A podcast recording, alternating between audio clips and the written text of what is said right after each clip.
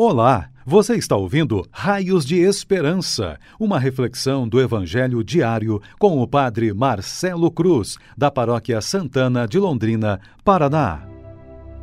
Caríssimos irmãos e irmãs, hoje temos a alegria de celebrar o 21 domingo do tempo comum e vamos ouvir e refletir sobre o Evangelho de João, capítulo 6 versículos de 60 a 69.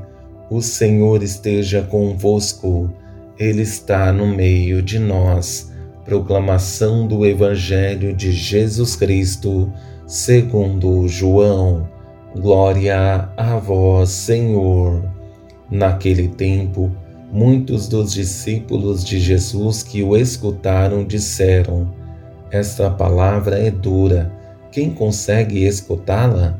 Sabendo que seus discípulos estavam murmurando por causa disso mesmo, Jesus perguntou: Isto vos escandaliza?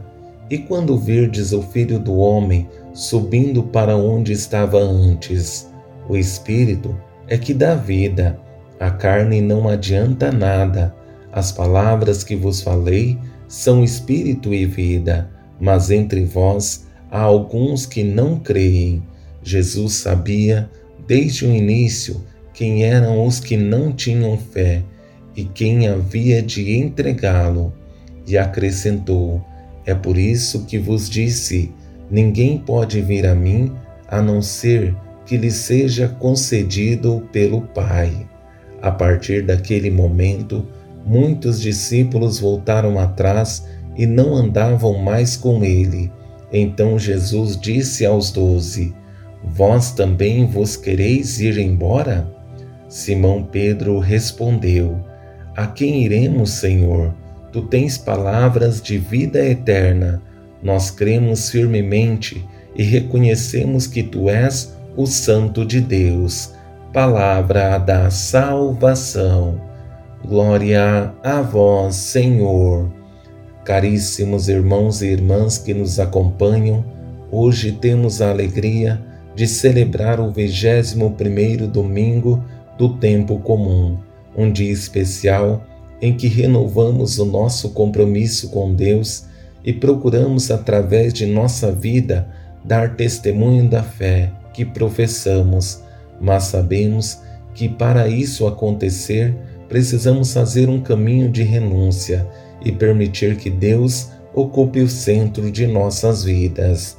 Ao confrontar nossa vida com o Evangelho que ouvimos, percebemos que é exigente, mas se colocamos Deus no centro, tudo fica mais tranquilo. Por isso, diante dessa exigência, vou conduzir nossa reflexão apoiado em três palavras que nos ajudarão em nossa caminhada de fé e serão para nós raios de esperança. A primeira palavra é desafio, a segunda, mediação e a terceira, testemunho. Sabemos que estar com Jesus sempre exige de nós mais que aquilo que queremos oferecer, principalmente por ser um caminho exigente, e isso se torna um grande desafio para nós porque nem sempre estamos dispostos a dar passos consistentes. Muitos dos discípulos de Jesus que o escutaram disseram: Esta palavra é dura. Quem consegue escutá-la? Sabendo que seus discípulos estavam murmurando, por causa disso mesmo, Jesus perguntou: Isto vos escandaliza? E quando verdes o filho do homem subindo para onde estava antes. O espírito é que dá vida, a carne não adianta nada. As palavras que vos falei são espírito e vida, mas entre vós há alguns que não creem. Se existe algo exigente para colocar em prática, é a fé.